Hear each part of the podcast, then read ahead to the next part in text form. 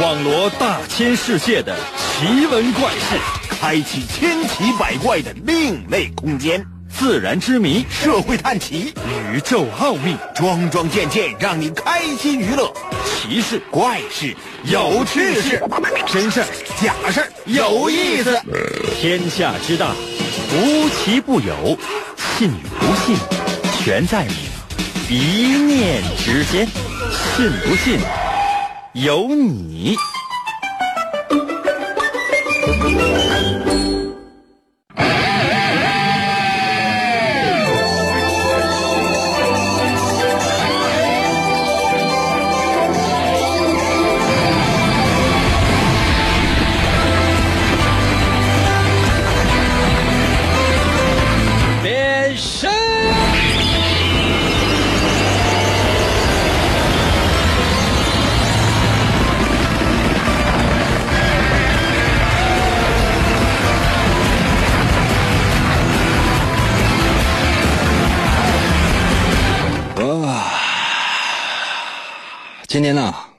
我在家里面躺着，突然之间呢，这电话就响了。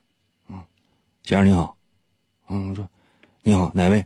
啊，我们那个是浑南啊，一个地方新开个盘，马上呢就是要开始了，啊，要开盘了。您有没有兴趣过来看一下？啊，我说我那个没有钱，嗯。特别穷，怎么办？我还不太知道。嗯，电话就撂，对方还说特别客气：“那先生打扰撂，撂也没到一分钟，电话响。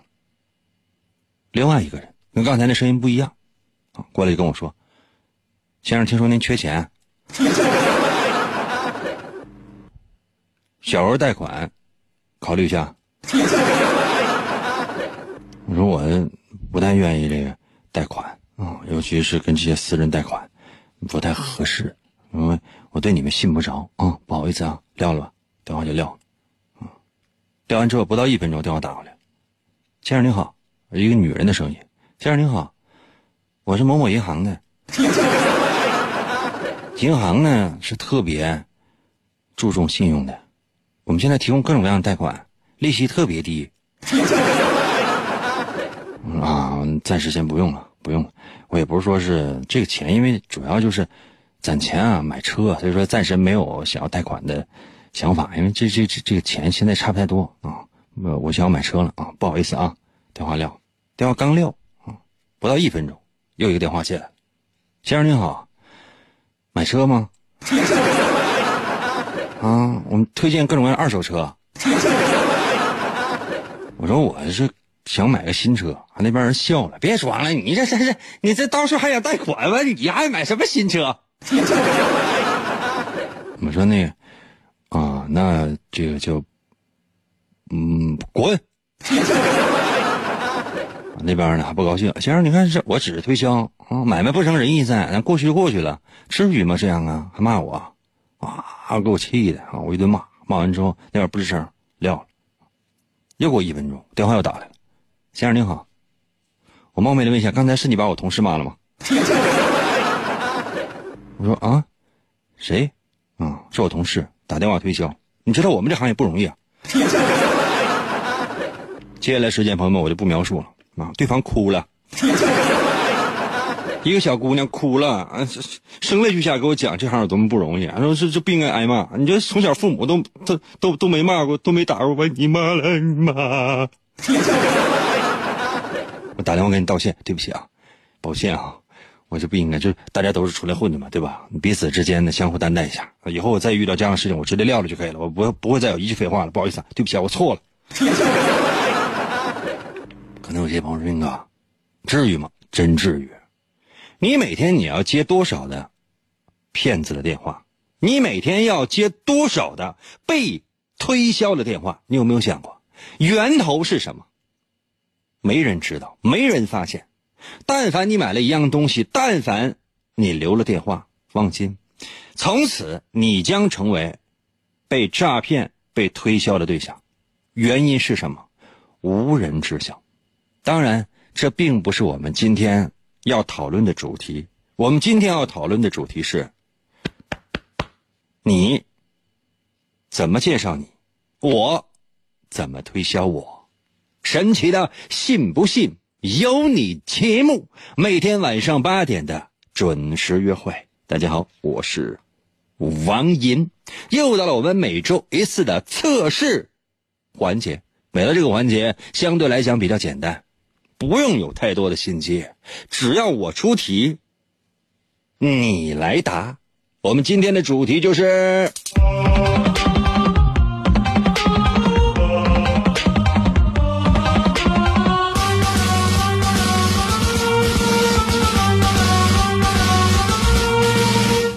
销售。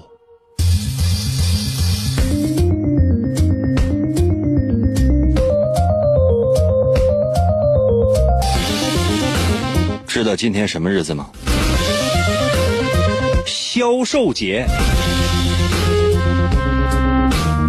可能有些朋友说：“那我从来没有听说过什么销售节，胡说八道。”哎，你还真就别说，这是胡说八道。我是觉得这样啊，教师节听过吗？专属于教师的节日，对吧？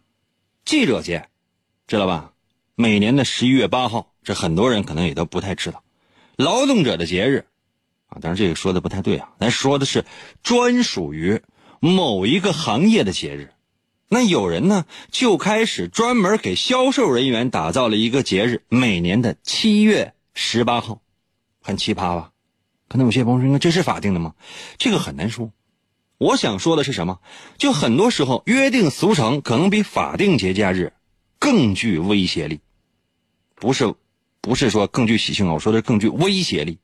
比如说双十一，双十一最早是什么？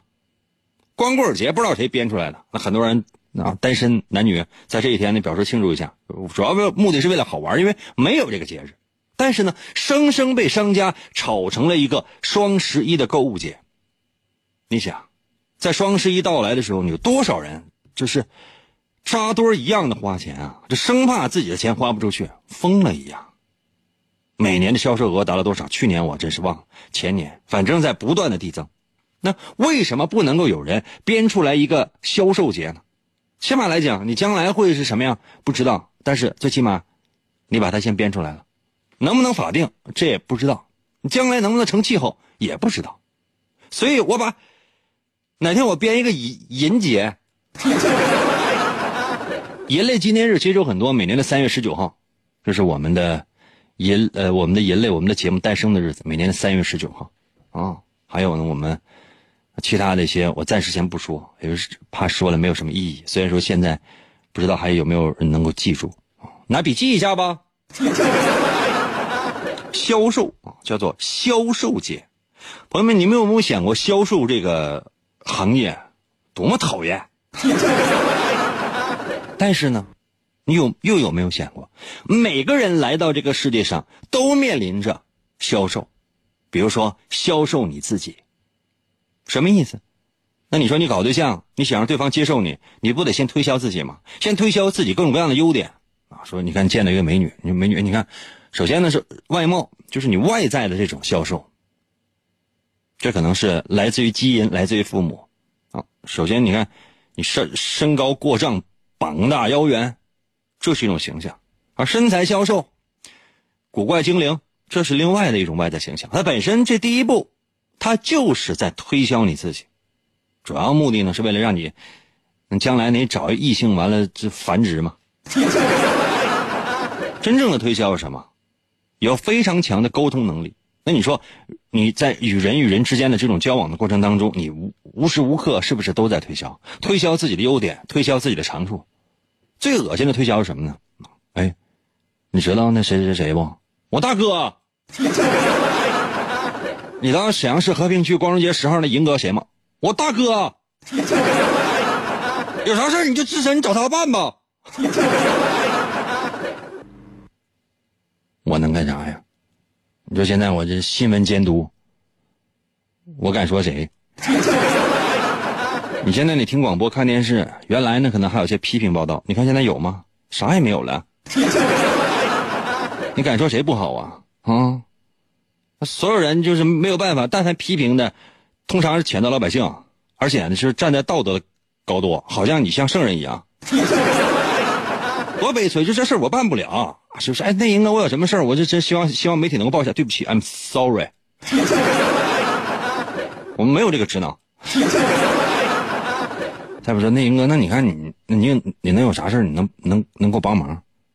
我说能帮你啥忙？你要家里边，比如说你钱包丢了啥的，我能帮你去拨一下。比如落哪出租车上了，但你放心，能找到的凤毛麟角。啊，不是说这的哥就给拿走了啊！万一车上乘客啊，的哥没看着，那乘客坐上直接揣兜了，谁知道？可能有些朋友说：“你看，那作为一个乘客，我听你这么说也不舒服，好吧？那车颠吧颠吧，那钱包就颠出去了，怎么地吧？你敢说谁？你敢批评谁？你啥话你也不敢说呀，对吧？所以说呢，只能是默默就忍耐。但是我可以帮你播报一下，说，哎，谁的谁的钱包丢了，几点几点丢的，我只能帮你到这儿了，没了。所以说，认识我呢，没有什么太大的必要。但相反呢？要知道，尤其是咱东北人，最在乎的就是这个：你认识谁，能办什么事儿。所以在酒桌上，你认识谁，跟谁办过什么事儿，成为了一个最大的谈资。你跟谁推销？哎，我我认识认识谁？我跟谁谁办过什么事？你有什么事，你可以找我，我给你找人。上学，上医院，这是人生的一些头等大事还有呢，比如说你想办一些什么事，但凡是。想要办事儿，不找人不花钱，笑的是很尴尬，但内心很痛，很难的，真的。所以说呢，这不就是一种销售吗？虽然这种销售最恶心，最令人感觉到呸，但你不觉得这也是一种销售吗？所以说。有的时候，销售人员压力是非常大的，而我们每个人在一生当中，很多时间都在面临着如何推销自己，不光是产品，还有你的整个人生。今天呢，咱们就来测试一下推销。接下来的时间，我来出今天的第一题，记住哦，只要按你的直觉把答案。发送到我的微信平台来就 OK 了。至于说我测试的是什么，或者说我想测试什么，这些并不重要，不要太往心里去，明白没？我再说一遍，不要太往心里去，因为我要你的最真实的回答。因为一件事就是这个事情，你想的特别特别的多，然后好像感觉自己这个事情可以想的或者说做的特别周全，这件事情呢，可能跟你原本的本心就不一样了。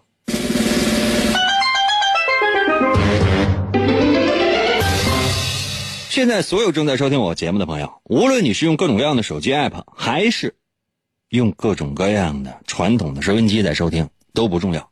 重要的是，所有人都是一个间谍，代表国家去卧底的间谍。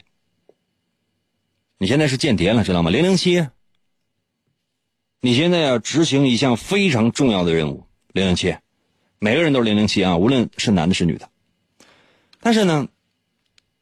你需要带一个电脑，可能有些朋友说应该：“那我带手机不行吗？”不行，手机是手机，电脑是电脑。你现在需要一个电脑，需要带一个电脑。那么，请问你要带一个什么样的电脑？要多说几种，不要说品牌，就说外形什么样啊，内核什么样啊，它的功能什么样啊，都 OK。我再说一遍题啊，你现在是一个间谍，你现在要去执行一项非常重要的任务，那你会带一台什么样的电脑去呢？不不用说品牌啊，不用说品牌，我要求说的是性能，包括外观呢，和能达到什么样的目的啊？这样的电脑，把答案发送到我的微信平台。如何来寻找我的微信？朋友们，我简单说一下：打开手机微信功能，就现在，打开手机微信功能，搜我的微信号，两个字儿，银威，王银的微信简称就叫。银威，王银的银会写吗？《三国演义》的演去掉左边的三点水，剩下的右半边那个字就念银。唐银，唐伯虎的银。汉语拼音输入法输入 y i n 啊 y i n 银。第二个字是微，双立人的那个微，微笑的微。搜这两个字银威，找到没？如果显示的是该用户不存在，不要着急，把页面往下捋一捋，最下面有搜一搜“淫威”小程序、公众号、文章、朋友圈和表情等，点击这个进入，第一个出现的一定就是在我的微信留言。我是老张，我本身学的是烤地瓜专业，信不信由你节目好听，是因为精心的编排和认真的制作，各家各户都广泛收听，我自己也听啊，因为真好听啊！为了您和家人的快乐，银哥承诺每一期都好听。广告过后，欢迎继续收听。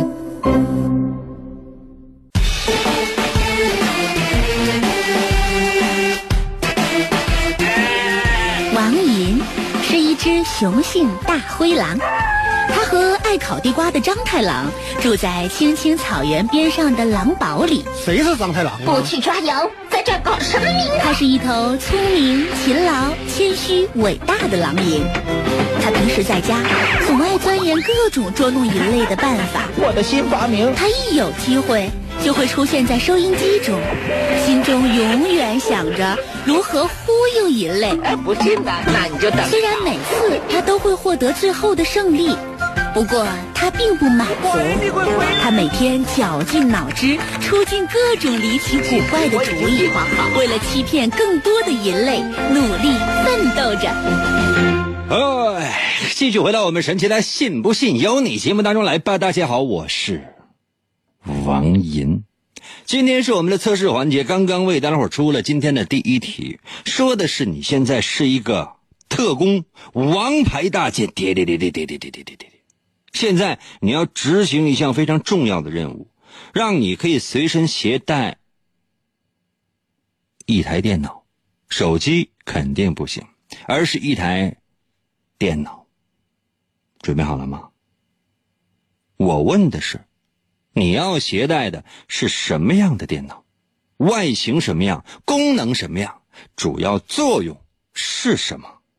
把它发送到我的微信平台。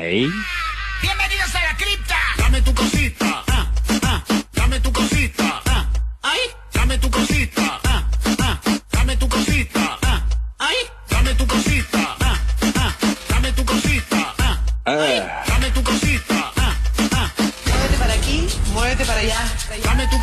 哎呀，舒曼在我的微信留言说，长方形的吧。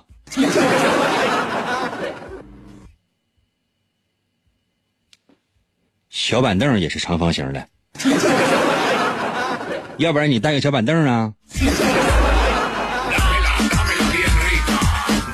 俺美帝到了微信留言说，我要带一个双开门冰箱那么大大电脑，主要是防身的。防身是干啥呀？遇到敌人了之后，完你钻进钻进那个冰箱大小的电脑里边去，等着被敌人烤死啊？还是关键时刻你要把那个像冰箱一样大小的电脑笔记本抡起来跟敌人搏斗啊 ah, 飞 鱼到了微信留言说，我想带就能烤地瓜那个电脑 你为什么不带一个烤箱去呢？左边是电脑，右边是烤箱呗。我先让你说一下电脑，我不管你带什么烤箱。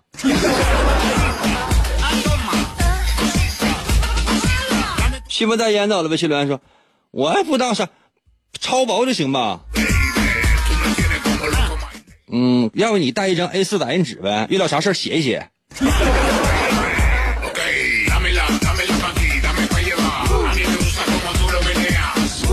蛋在我的微信留言说，我要带一个内存大一点的，网速快一点的，能视频的，带游戏键盘的，方便我打游戏给上级传消息。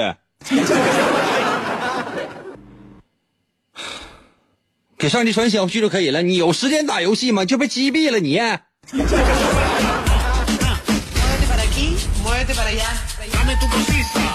你们这是当不了间谍，真的当不了间谍，只能当个贱人。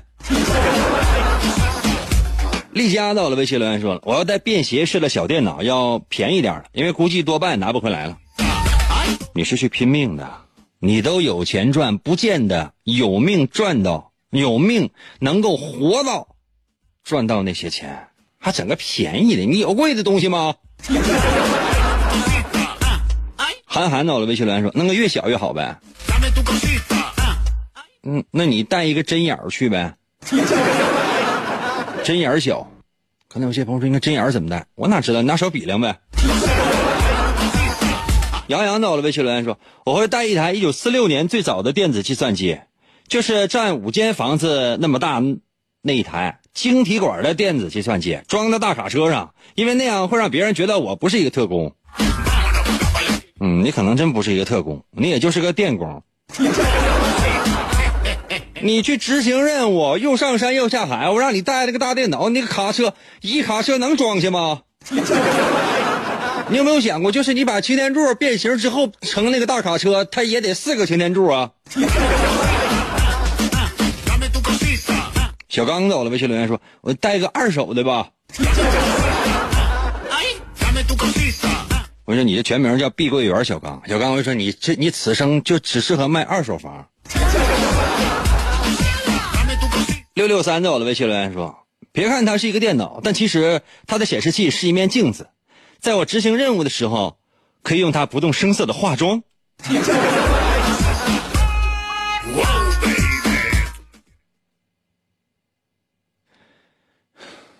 服务员啊，服务员，来，你把这个听众就这个不不知道是男是女啊，应该是就假设是是女的，你把她所有那个化妆品都给我抢过来，来，我放地下给我我踩稀碎稀碎的，不踩稀碎稀碎的我都不解恨呢。你现在去把那个电脑笔记本那个屏幕、那个显示器、那个镜子先给我砸了。Ah. 咱们为啥不自己带一面小镜子去呢？你可以任何时候，你上厕所的时候，你都可以拿着小镜子照一照。而你上厕所的时候，拿一个大笔记本打开，用那个显示器当镜子照，你是不是觉得镜？要不咱带一面大镜子去呢？全身的，无论你执行任务走到哪里，上山下海，哪怕在枪战当中，你都可以随时把镜子拿出来看一看，看看自己的发型乱没乱。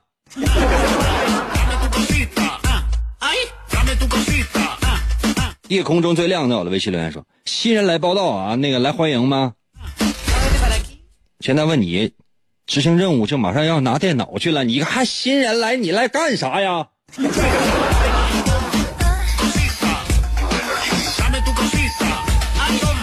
？？M I D A S 在我的微信留言说：“那个赢哥，我要认真的回答，我肯定是性能最强的那种，就是非常便携的，然后呢，安全系数又高，三防吧，毕竟是间谍。朋友们，你们知道什么叫三防吗？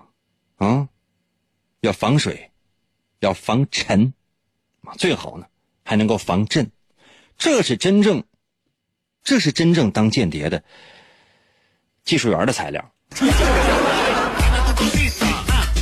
轩逸在我的呃逸轩在我的微信留言说，黑色的高性能、高可靠性、超强续航、三防、国产 OS、北斗导航、全天候全时待机、华为超前六 G 技术支持，全球限量逸轩专用款。那咱先发明六 G 也得呀。现在五 G 现在没有完全普及呢。A N G 到了微信留言说：“我厚实点呗，嗯，完事能切菜当菜板用。因为我想，万一你要去野外，那没有饭店可咋整啊？那为啥不薄一点呢？那笔记本薄一点的话，没有饭店，找个树墩子，那你你摘那些菜是不是得有个刀切切？” Ah, 爱财到了微信留言说：“老王，就你家现在那个电脑就行，你那几个 T 的那个视频不用删，我有用。那几个 T 那视频我拷硬盘里了，别的移移动硬盘。你电脑里现在也啥也没有啊，我那电脑里边现在就只有一个杀毒软件。你这样，你啥时候去？我把那一个 T 那个不是一个 T 呀、我天，至少四四个多 T 呀、就那电影，我至少四个来 T 的。可能有些朋友说应该什么电影？啊哈，东方山水。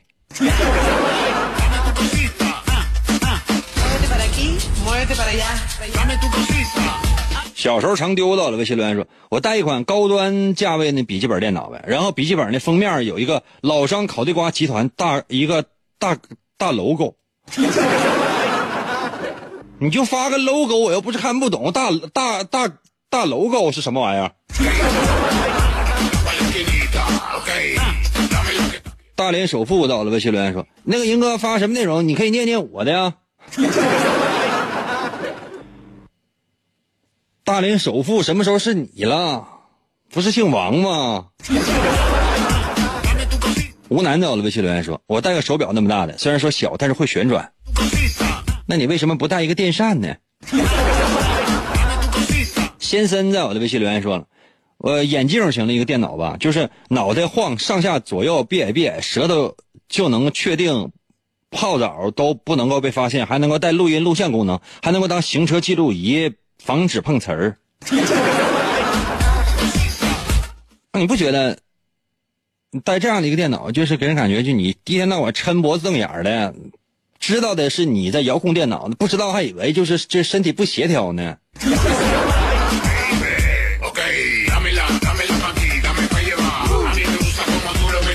沙漠狼走了，微信留言说：“我还是带带个鸽子吧，饿了还能吃。”沙漠狼，你听题没有？我要求的是你带一个电脑去，你得随时给你的上级我传递文件。你带个鸽子干什么？你带个鸽子干什么呀？一千万字的那个内容资料，那文字版的，你还拿手给我抄一遍呢？你得写多小的字啊，然后才能够绑在那鸽子腿上啊？把鸽子放飞那瞬间，万一要被敌方的狙击手给狙了，可怎么办呢？最闹心的是，你要万一要两千万字呢？两千万字呢？你写一张纸上那大条幅得多大呀？一个鸽子它能带动那么长，二十多米的，二十多米也写不下一千万字啊！一百多米的一个两米宽的一个大条幅啊！鸽子来，我这凤凰来也不好使啊！服务员啊，换一批听众吧。真的，这这批听众就太能吃了。这样呢，休息一下，我马上回来啊，看一看这道题的答案。听银歌，个人直接就能收听的广播节目，安全放心，想调台就调台，靠谱，人人都能听银歌。信不信由你。广告过后，欢迎继续收听。平凡的王银一直生活在一个狭小的洞中。一天，他厌倦了庸庸碌碌的生活，独自驾驶着玩具直升飞机离开了家，去寻找全新的生活。他决定用勤劳的双手换取自己的未来。我是飞行员王银。旅途中，他又遇到了生命中的伙伴，他们联手开启了紧张刺激的冒险生涯。我是塔克手老张。在大家的帮助之下，他们战胜了无恶不作的坏蛋海盗，让小动物们都过上了快乐的生活。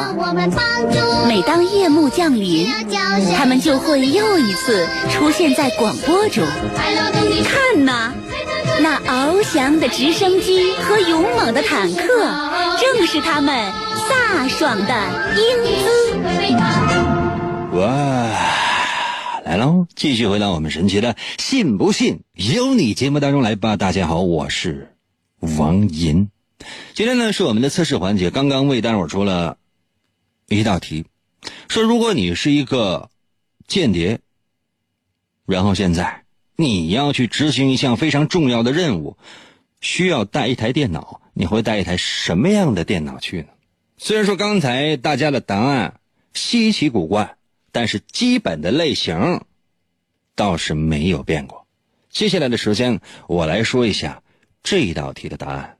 它测试的是你会推销自己吗？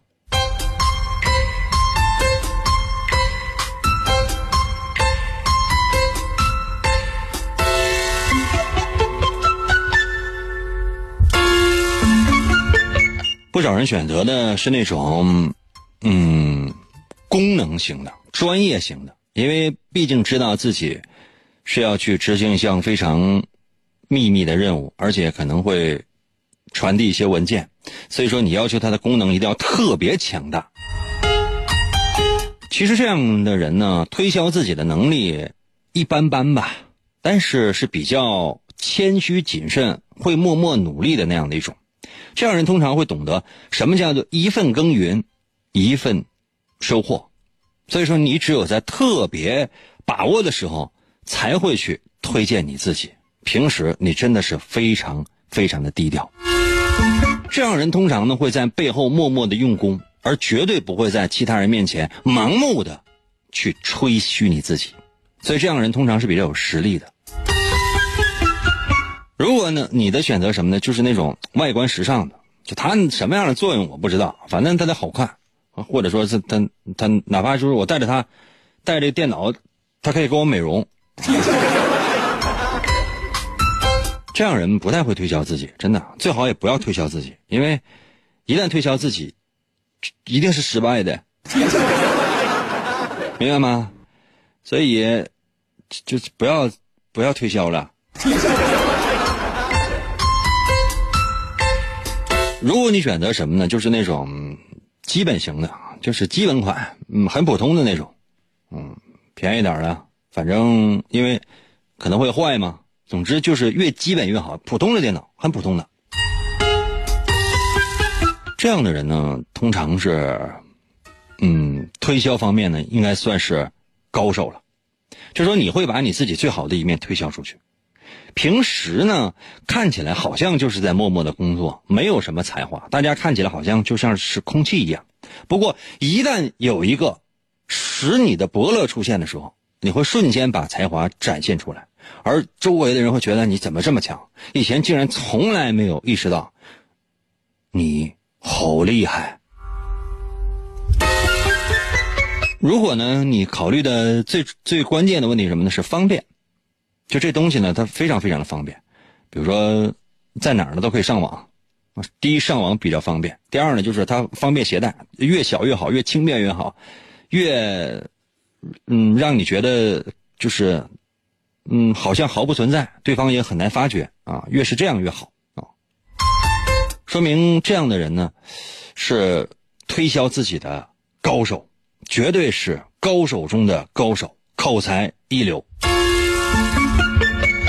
所以，这样的人有的时候，即便是没什么实力，假设说你有七分实力，你能说成十分，而且呢，这十分大多数时间会让别人相信。虽然说可能接手时间长了，他觉得你可能其实没有你说的那么厉害，但是短时间之内，没有人能够胜过你。这就是你的推销能力。怎么样？我说的对不对？虽然说有些感觉挺好听，但大多数呢还是不是特别的好听。也就是说，我不是说光说你的优点，可能百分之六七十说的是你的缺点。觉得我说的对的，在我的微信平台给我留个数字一；觉得我说的不对的，可以留其他数字。啊，再说一遍啊，觉得我说的对的，给我留数字一；觉得我说的不对的，留其他数字。就现在，我给你十五分钟。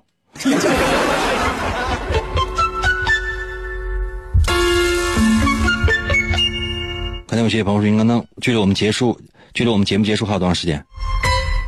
十二分钟。有没有觉得我们节目时间特别短？原因是什么？是节目时间真短吗？不是，是因为太精彩了。可能有些朋友说：“你看，还有没见过你这么不要脸的呢？” 是这样的啊，就是说，当你跟一个你喜欢的人在一起的时候，你会发现时间过得特别的快。一瞬间，这时间就过去了。我记得，你看我前两次我去讲解，我去解读王寅的漫画第二部，我去解读王寅的漫画第二部，因为很多人都说这本书我看不懂。我第一次去的是哪儿？锦州吧。然后呢，我讲了大概得有五十分钟的时间，甚至五十多分钟的时间，的一个小时。然后很多人居然就没上厕所，就觉得这讲的。嗯，感觉还还没听够，还想再听一听。然后第二次呢，去了大连，在大连，在大连我讲了大概四十分钟左右，四十分钟左右。然后很多人觉得，哎呀，这讲太短了，能不能再多讲一点？我说你还不给我钱，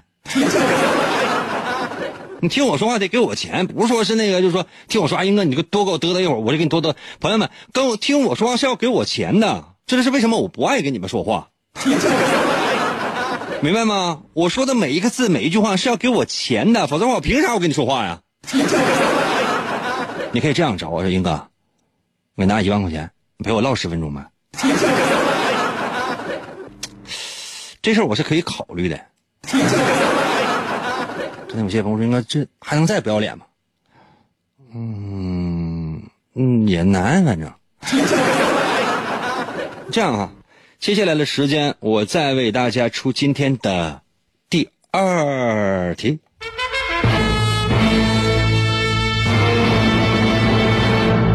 这样吧，简单一点，说你啊，跟另外三个同伴，算你总共四个人一起呢去打车，坐那出租车。那么请问，你通常会选择坐在哪个位置？原因是什么？我再说一遍啊，你去打车，正常的出租车呢，上面是总共可以坐五个人的，然后呢，司机这个位置肯定刨掉了，就不要了对吧？现在，你跟另外三个伙伴、三个哥们儿去打车，请问你通常会选择坐在哪个位置？就是第一个副驾驶，第二个，呃，左边靠窗，还有右边靠窗，还有我挤在中间。我再说一遍啊，你跟三个哥们儿去打车，你通常会坐在哪个位置？把答案发送到我的微信平台。如何来寻找我的微信？朋友们，我最后一次说，能记得就记得，记不得，就是我们没缘分哈。打开手机的微信功能，就现在打开手机的微信功能。我详细点说啊，打开手机微信之后，其实你搜我的微信名就行。我的微信名叫做银威，王银的银，我的名字王银的银。威呢是就是你现在正在使用的这个微信的微。两个字儿银威，搜银威就能找到我的微信。我简单说一下，我再复杂说一下，就是那些实在找不到的一些大爷大姨什么的，太惨了。打开你的微信，打开你先打开你的微信，打开微信之后，你会发现啊，就是最下面是不是有四个选项？有微信、通讯录、发现和我，是不是？微信、通讯录、发现和我，通常你可能正看朋友圈呢吧？啊，退出来吧，退出来一下，啊，打开微信的首页，哪页都行。最下面有四个选项：微信、呃，微信、通讯录、发现和我，在下面那四个选项点最左边的微信，点一下。点完了最左边的微信之后，最上面就有搜索框，看到没有？你就可以在那搜索，点一下最左边的微信，然后最最上面有个搜索框，搜索两个字看着没？可以搜我的微信，搜我的微信名，点一下，点一下它就开始搜索了。如果是汉语拼音输入法，你先输入 y i n y i n 银 y i n 银第一个字银哪个银呢？《三国演义》的演去到左边的三点水那个字就念银，唐银，唐伯虎的银，y i n 银啊。第二字是微，双立人那个微，微笑的微。搜这两个字，银微，按下右下角的搜索键，出现没？是不是显示该用户不存在？不要怕啊，把那页面往上翻翻翻翻翻，找找最下面是不是有搜一搜银微小程序、公众号、文章、朋友圈和表情等？看到那个选项没？点一下进去。第一个出现的肯定是我的微信，我的头像是橙色的图标，里边有个狗叼一个蓝色的骨头。你看到是狗就行了，我就是那个狗。就现在把你的答案发送到我的微信平台。再问一下，你跟三个哥们一起去打车，你通常坐什么位置？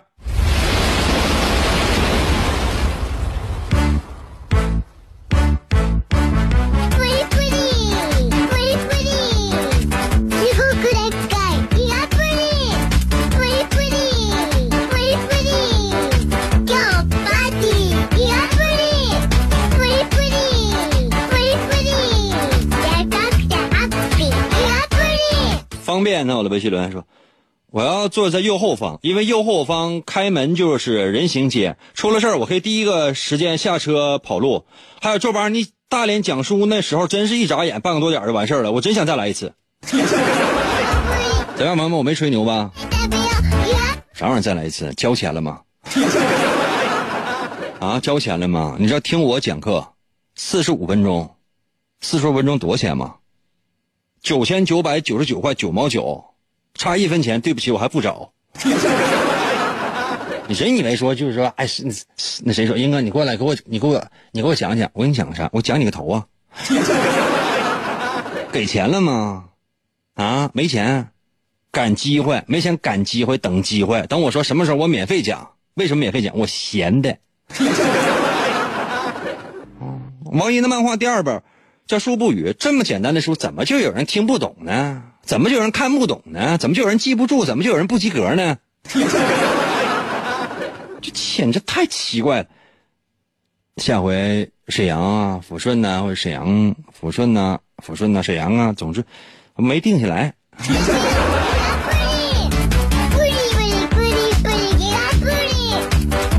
苹果到了，微信留言说：“我下班拉滴滴，休息也拉滴滴，我从来也不打车呀，现在我也拉滴滴呀。我不管你是拉滴滴还是拉西西，我就问你打车的时候通常坐哪儿？你你没打过车吗？此生啊！”龙凤在我的，微信留言说：“后座吧，让后座安全，不打车更安全。”一个小表情在我的，微信留言说：“我指定坐在司机后边，因为经过我多年的观察发现，坐司机后边掏钱的概率最低，坐副驾驶掏钱的概率最高。”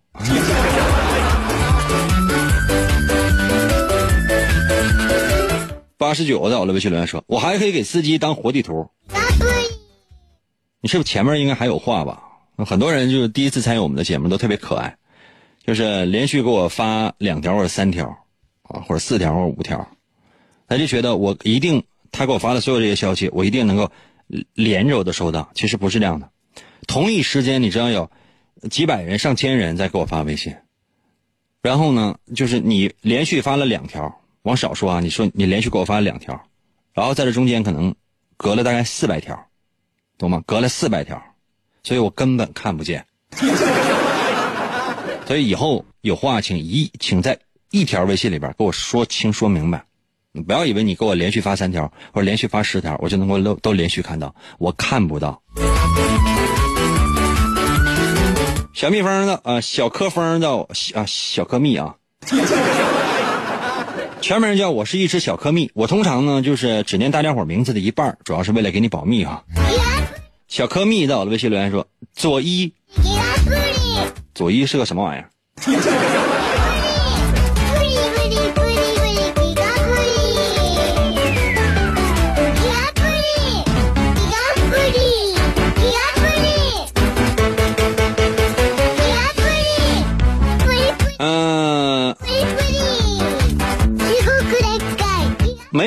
在我的微信留言说，我坐副驾驶啊，因为副驾驶给钱呢，我就顺便给了吧。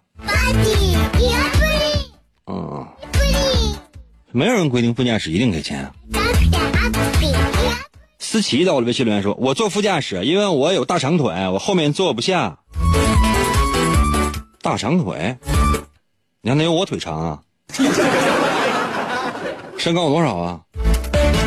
你知道我多高吗？可能有些朋友说：“应该你多高啊？”我一米五七，体重大概是二百七十多斤。秘密啊，只有今天收听节目的朋友知道，其他人都不知道呢。觉悟到了，微信留言说：“我会选择后排最中间的位置，因为那里坐的是最舒舒服，而且最安全。”胡说八道，那怎么能最安全呢？那一旦司机来个急刹车，你肯定就从前面的风挡玻璃就出去了，直接崩出去都一万多米。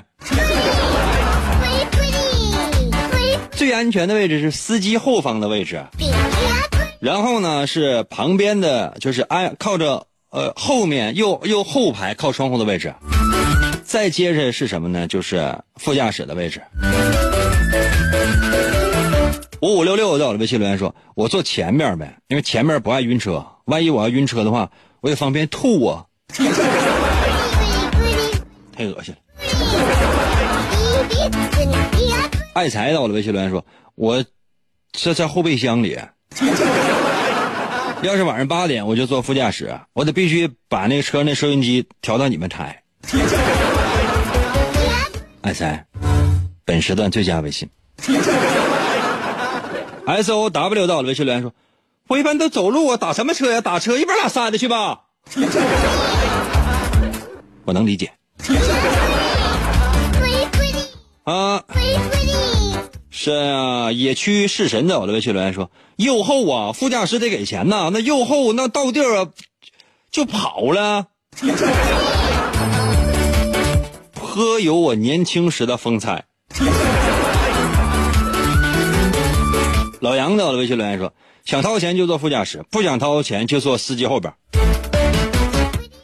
经验之谈，经验之谈，这年纪应该也不小了，是是这个是是这个社会锻炼了你。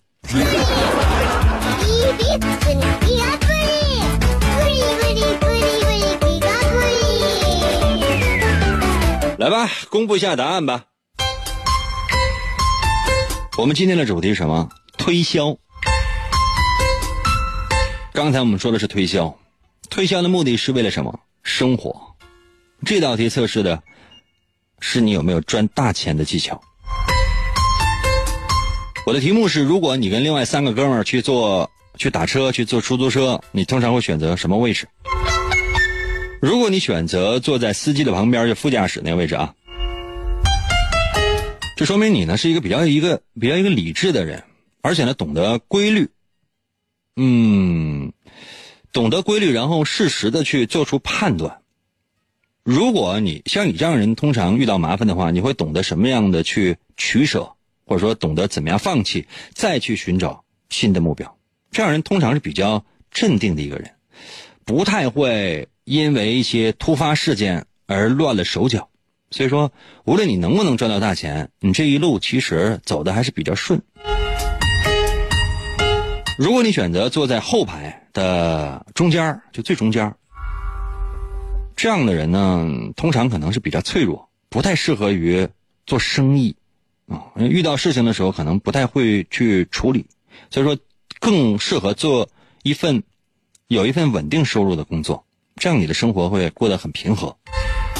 如果你坐在后排的左边，靠着靠着左边的窗户，这样的人是比较执着的。嗯，如果有梦想，会拼尽全力去追逐，但有的时候呢，不太懂得什么叫变通，所以说，嗯，有的时候会死犟，容易钻钻牛角尖儿如果你坐在右排后面，就是副驾驶后面那个位置，这样的人是比较心细的一个人，比较心细。就说无论发生什么样的突发事件，别人可能慌了手脚，但你不会，因为你会有准备。你在做任何事情的时候，都会经过精心的策划与设计。无论表现的是多么马马虎虎，但内心的细腻，那会让你在赚钱的时候有自己的方法。